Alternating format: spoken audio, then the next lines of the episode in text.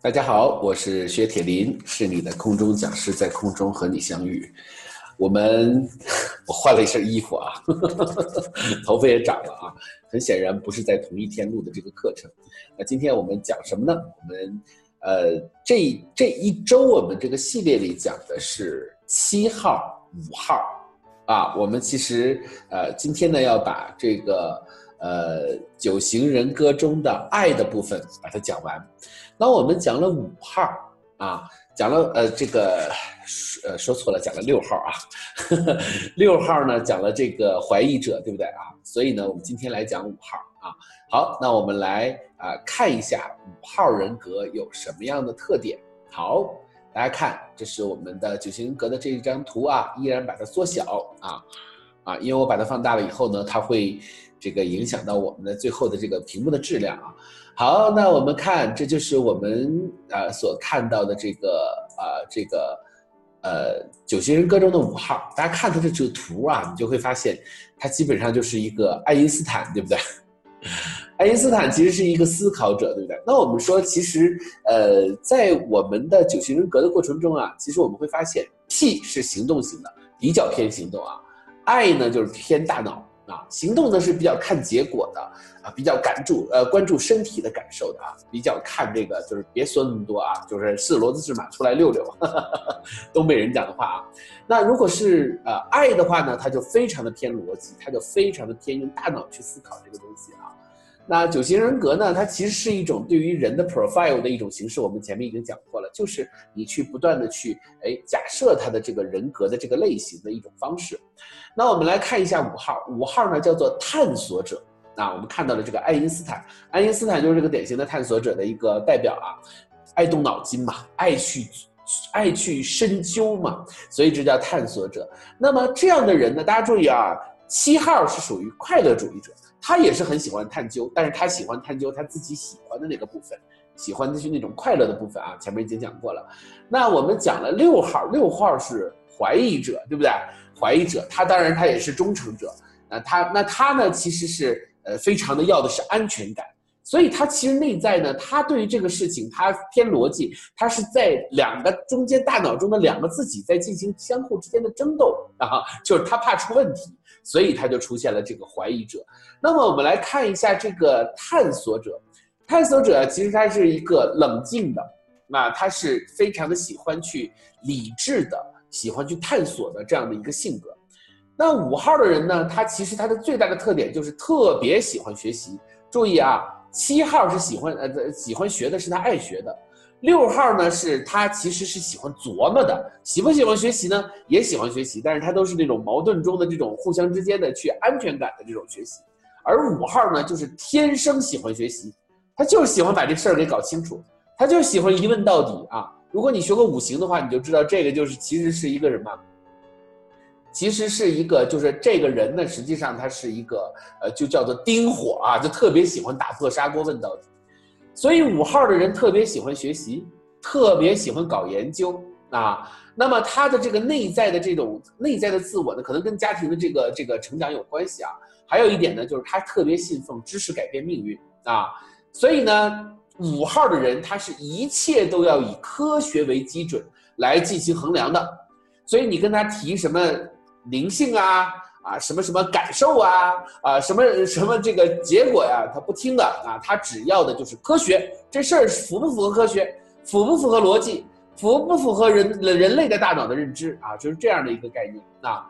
那么五号的人喜欢看书，特别喜欢思考啊。那么对于这个呃五号的来说呢，对于物质来说呢，他的这个物质的欲望是非常低的啊。那么五号的人是不修边幅的。啊，因为他是特别喜欢学习，他就变成书呆子了，对不对？所以他就特别特别的沉迷于哎学习的那个领域。所以五号的人是特别不修边幅的啊啊！大家看我不修边幅，但是我不是五号啊，我没有那么爱学习了啊。我虽然喜欢学习，但是没有那么爱学习啊。那么五号的话呢，经常被说成是书呆子。那这样的人呢，往往是不喜欢社交的啊，他的社交能力是比较差的。因为他是活在自己的世界里，他是非常非常的喜欢去研究的啊。那么五号的人呢，他对于人际关系中的冲突是非常非常不喜欢的啊。那么也不喜欢和别人在一起打交道，对不对？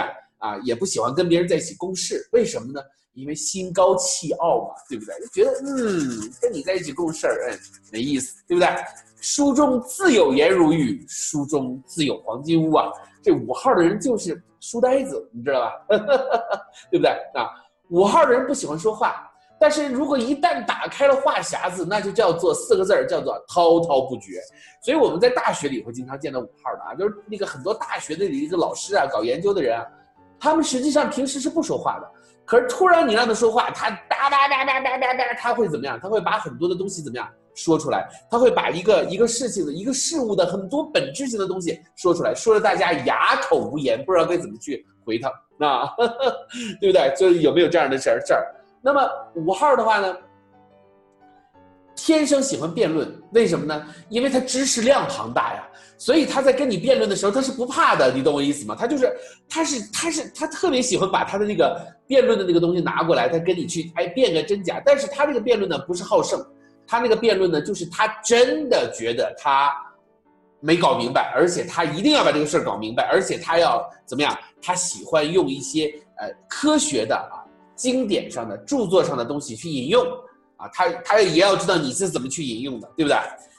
所以呢，我们说，对于五号来说，他的知识的呃，这个他的对于知识是非常有深度的，所以呢，他就经常会成为问题的话题的终结者啊？为什么呢？比如说举个例子啊，我们可能在一起，大家在一起应酬啊，然后呢，就就比如说在谈到一些话题的时候，我们可能就会说说，哎呀，今天我们这个。呃，随便说一个话题啊，比如今天我们来谈一下这个，今天我们去买 Tiffany，比如说很多女士很喜欢 Tiffany，对不对？然后这个五号的人不说话啊，那你说两句吧。他说好，那我说两句啊。Tiffany 是世界上最早开始做钻石在戒指上镶嵌的这样的一个公司。那什么是钻石呢？钻石的成分其实就是碳成分，它非常的坚硬。那它在哪儿出现呢？南非是非常非常的多的。那为什么南非多呢？啊，因为经过几十年的演化呀，对不对？啊，那个碳就出现了。那碳为什么在几十年演化它会出现呢？哒哒哒哒哒哒哒哒哒哒哒，大家就冷了，你知道吗？啊，其实我告诉你啊，我我在我的生命中啊，最近遇到了个五号，是谁呢？就我们的。于谦师兄啊，你们可能不认识啊，他教他是教我们五行课的，非常厉害，他的脑子里全都是五行，所以当我们在一起聊天的时候，比如说我们去吃饭啊，有一天我们去在一起吃饭啊，在一起吃饭，啊吃着吃着呢，就说到了一个话题，叫做这个，呃，这个这个这个这个，就是一个一个小话题啊，说这个猪皮，这猪皮怎么做的呢？我是四体不勤，五谷不分的，我认为猪皮一泡就能泡成那个很抛的那个样子。但是呢，我旁边有一个小伙子，他说这个猪皮一定得先用油炸，炸完了以后再去泡，就泡的抛了。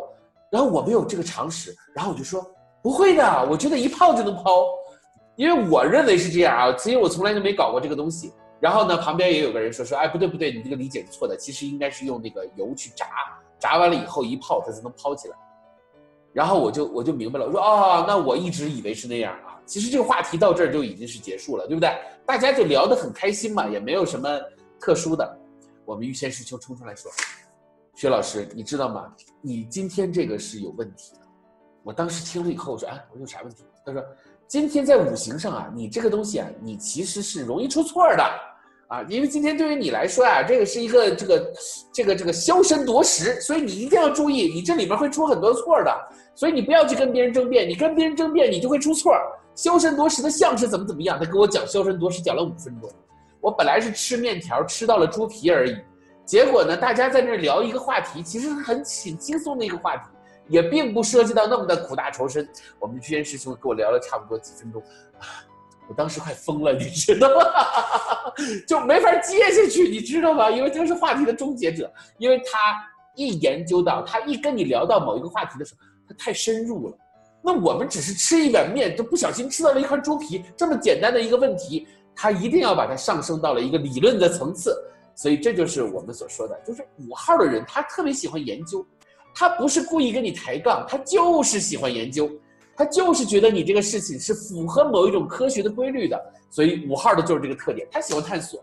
啊，所以我有的时候啊，我就我觉得于我们的于谦师兄啊，一定是一个大五号啊。我们在一起走路的时候啊，随便聊两句天儿，他说：“哎，你们现在聊天这个东西，其实就是在五行里面它是什么？”哒哒哒哒哒哒哒哒哒，又聊了三分钟。其实我们只是随便聊一下，真的没想把它变成是一个特别特别的。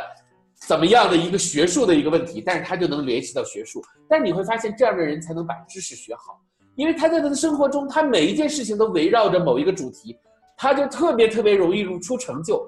我们呢是现在在学的时候，我们就学一下；不学的时候，我们就去吃饭了，就把这事儿给忘了，所以我们就确实没有那个成就。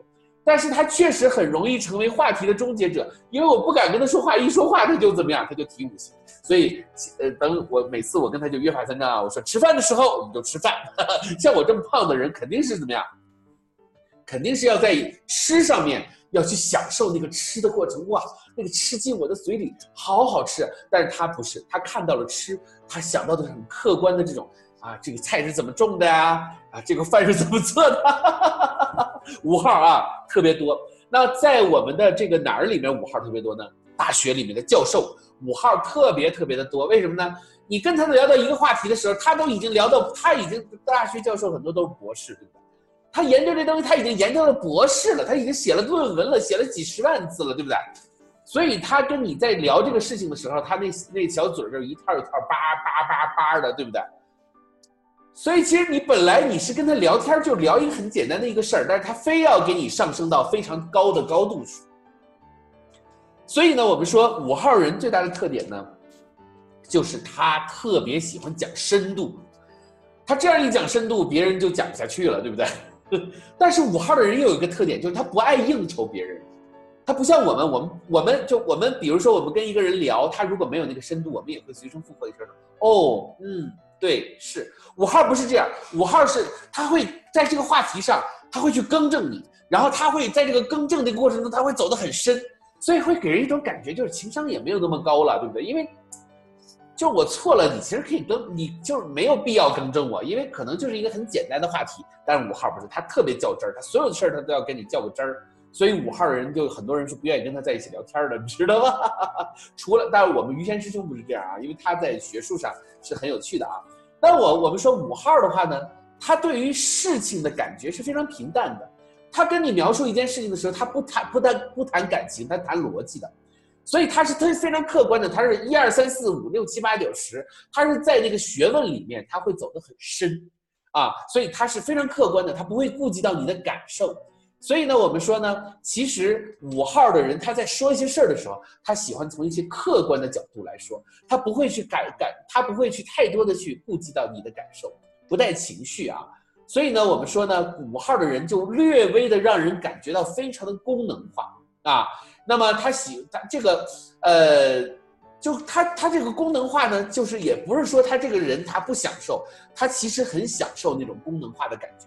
这个人呢，享受在自己的世界里的那种感觉啊，非常的享受自己跟自己在一起，或者非常的享受自己的那种感受，而忽略了别人的感受。所以呢，有的时候呢，因为他自己的感受太明确了，他跟别人分享，别人又听不懂，所以他干脆就不分享了，啊，所以呢，我们就说经经常有很多人就说说问五号问题，要么就问晕了，要么怎么样，就五号不告诉你，他不告诉你会给人一种感觉什么，就比较毒，五号的人就比较毒，就不太爱说话啊，要么说起话来呢滔滔不绝呢又听不懂，会有这样的感觉啊，啊。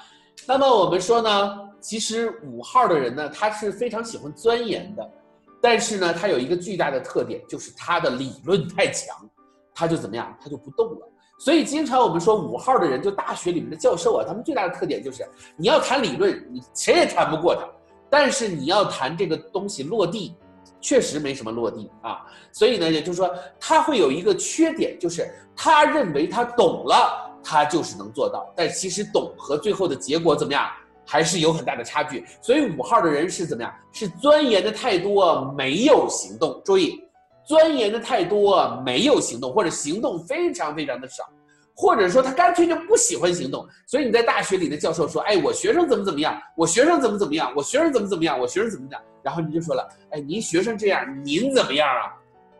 没有。所以现在你会发现很多的老师讲课讲的特别好。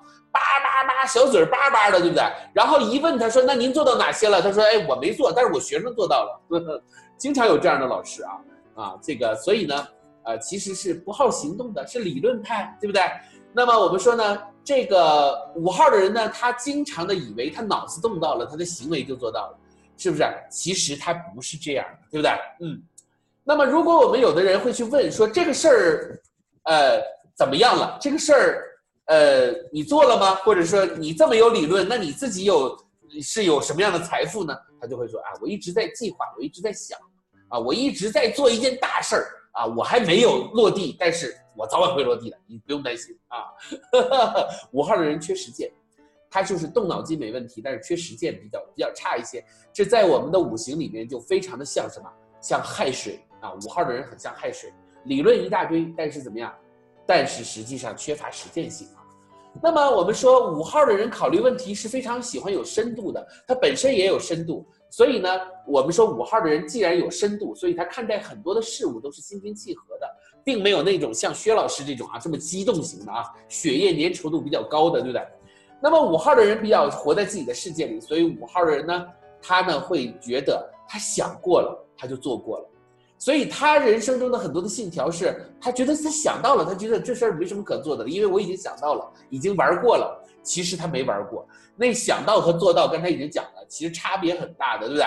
所以呢，五号的人是非常缺乏行动，而特别像一个理论派的。那五号，其实我们说啊，五号和三号他们两个之间的配合是非常好的。那么三号呢，最大的特点就是太多行动了，却忘了怎么样去思考；而五号呢，是太多思考了，却忘了行动，或者是他也不是忘了行动，他就不屑于去行动。所以我们看爱因斯坦，那我们会发现五号的人是非常适合搞研究的。他在大学里搞当教授啊，或者是当博士，他这个是没有问题的，搞研究没问题。但是你要让他去啊，这个去落实到一些实际的问题上的时候，是有问题、有差距的啊。或者说他因为他想的太多，他反而没有办法去实践了。嗯，好，我们今天讲了九型人格中的爱的最后一个部分就是五号，我们讲了七号，讲了六号，讲了五号。我们前面呢又讲了 P 的部分，又讲了啊一号，讲了九号，讲了八号，大家还记不记得这几个号码啊？一号是完美主义者，九号是挑战者，也是革命者。然后呢，我们说呃九号呢是呃这个呃这个这个这个呃八号是革命者，说错了啊。然后九号是和平主义者，对不对？那我们说了七号快乐主义者，对不对？我们说了六号啊是怀疑者啊，也是忠诚者啊。我们今天又讲了五号，嗯。讲了我们所说的思考者啊，动脑的那种思考者呀，探索者呀，啊，都是他。好，那么我们从下次下周下次课开始呢，我们就开始给大家讲意义的部分，也就是 emotional，也就是这个人的情绪型的部分。情绪型的部分呢，我们大概会讲啊两呃三种人啊，分别是二三四。好，那么呃我们下周继续来给大家讲解啊。九型人格中的二三四的部分。好，那我们今天呢就到这儿，我们下节课再见，拜拜。